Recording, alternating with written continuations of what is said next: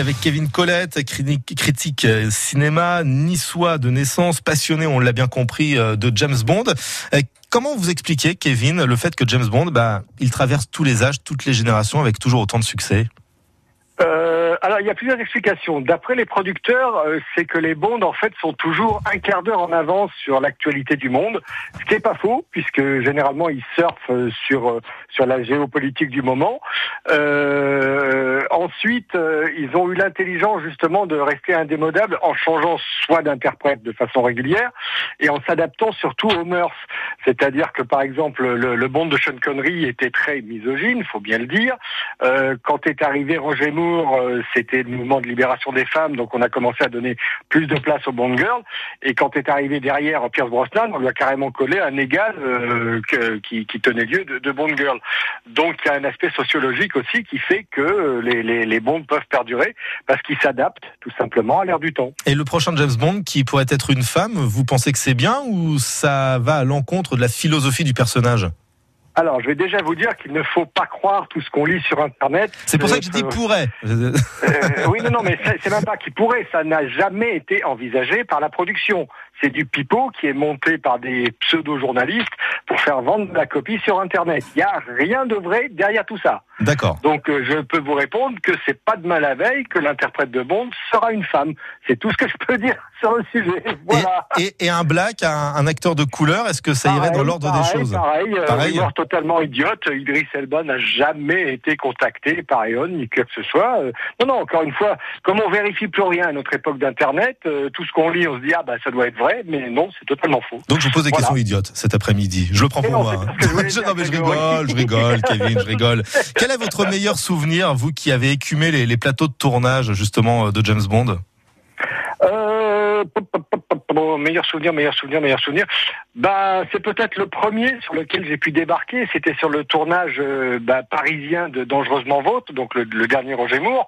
Euh, parce que bon, Roger Moore, moi, je l'adorais déjà euh, quand c'était dans Amicalement Vôtre ou dans Le Sein à la télé, que je regardais quand j'étais petit avance sur Télé Monte Carlo, voyez-vous. Donc, donc me retrouver face à lui quand il tournait donc des séquences au pied de la Tour Eiffel, ça, c'est un souvenir qui m'est resté. D'autant que les séquences étaient mises en scène par mon grand ami Rémi Julienne, qui était donc le, spécialiste des cascades des Bondes. Et euh, il y avait, euh, comme on disait, il y avait vraiment une atmosphère très très sympa, euh, très comment dire, très amicale que j'ai difficilement retrouvée ensuite dans d'autres productions sur lesquelles je suis passé. On l'a bien compris, c'était une autre époque par rapport à celle de Daniel Craig. Tiens, juste avant de parler du dernier épisode, extrait de la bande-annonce. James. Le destin nous réunit à nouveau. À présent, ton ennemi est mon ennemi. Comment est-ce arrivé? Bah, quand on vit assez longtemps. 25e épisode des aventures de James Bond, Mourir peut attendre, qui sort en salle aujourd'hui. Vous, vous l'avez vu, hein, il y a quelques jours de cela, on en avait parlé d'ailleurs sur France Bleu Azur. Vous restez sur vos positions, c'est un peu une impression mitigée? Oui, je reste. Bon, je, j'ai mis un petit peu d'eau dans mon vin quand même en y repensant. Mais le problème, c'est que bon, déjà le film est très long, hein, puisqu'il fait 2h40 et des brouettes, si je me rappelle bien, et que surtout ils ont voulu lui donner une texture qui n'est pas celle d'un James Bond. C'est d'abord une histoire d'amour, c'est ensuite un James Bond.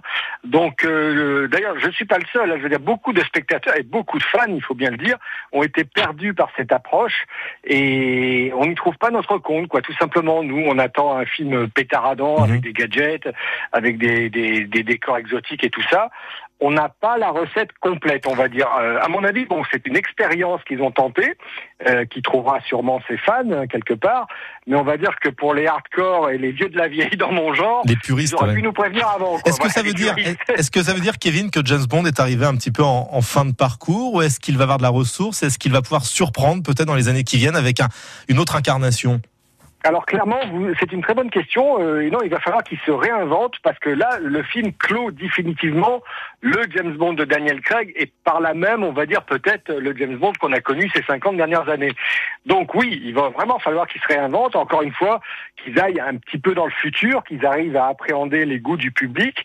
Et euh, peut-être euh, certains sont en train de dire, il faudrait peut-être revenir à Ian Fleming, peut-être faire du rétro James Bond qui se passerait dans les années 50.